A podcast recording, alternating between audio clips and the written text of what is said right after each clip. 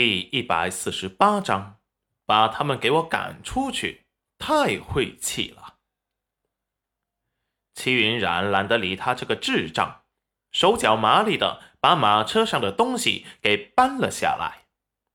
此时，刘叔赶着牛车也过来了，停在了齐云冉建的新房子前。裴文文也嫉妒的看着面前独立的两层精致的小楼。他的脸终于好了，让齐云冉出丑的机会，他绝对不会错过。见裴元君和赵宝业过来，裴文文立即说道：“裴大哥，冉冉姐太不像话了，竟然背着你做出了恬不知耻的事。”说完，看了看齐云冉，又看了看严夫子，这时。严夫子也品出了个味儿来，立即愤怒道：“你们两个小姑娘是谁家的？这说的是人话吗？”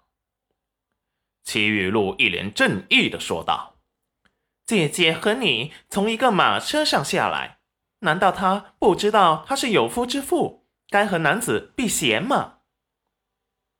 这时，韩秀秀也走了过来，手掌举起，快！准狠的就想给戚云染一巴掌，戚云染察觉到风声，闪开。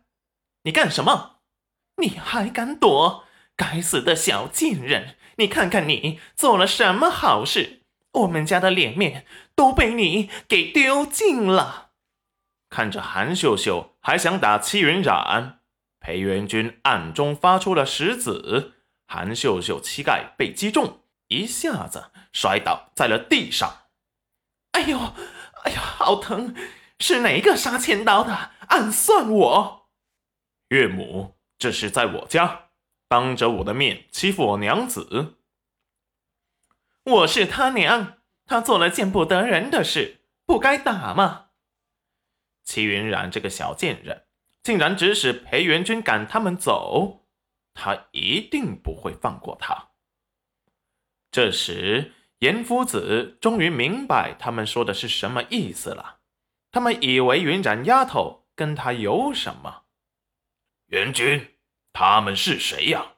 把他们给我赶出去！太晦气了！严夫子愤怒的问道。见严夫子认识裴元君，韩秀秀和戚玉露心底暗呼不妙。裴元君恭敬的上前，师傅，他们两人是冉冉的娘和妹妹。听到裴元君叫师傅后，韩秀秀和戚玉露的心立即咯噔的沉了下去。事情都没弄明白，他们就怎么乱说了呢？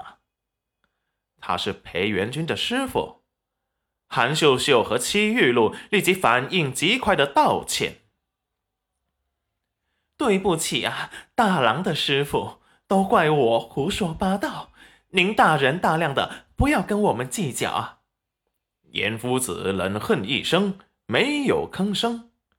齐云然不想理他们，可是齐玉露却扒着他不放，脸色涨红，眼眶湿润的说道：“姐姐，对不起，是我误会你了。”齐云冉就冷冷的看着他表演，韩秀秀也趁机说道：“冉冉，你妹妹还小，口啊没个遮拦，你就原谅她的无心之失吧。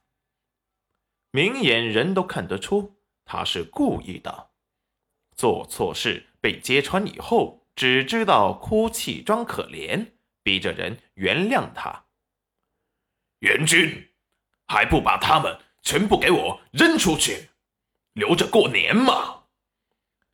严夫子恼怒的说道：“别以为他是瞎子，那姑娘的眼睛里就差没写着他徒儿是他的了。”赵宝业突然上前安抚道：“严老爷，别生气，不过是些没有见识的乡下妇人，您德高望重，犯不着跟他们计较。”来人。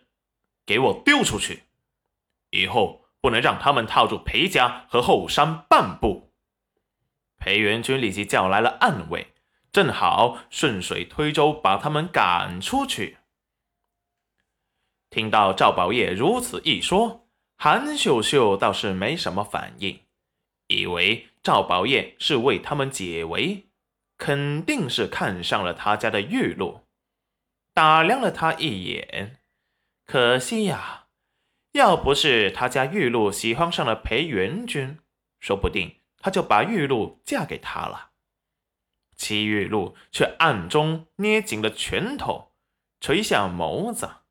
掩藏了眼底里的恶毒，她戚云染就不是乡下的女子了吗？为什么他们看得上戚云染，却要如此折辱她？他一定不会让他得意太久。还有，裴元君对他不屑，他一定要把他抢回来，让他的心中只有他一个人。手伸向了荷包，这里面的东西是个神秘人给他的。既然你们不义，哼，就别怪我不仁。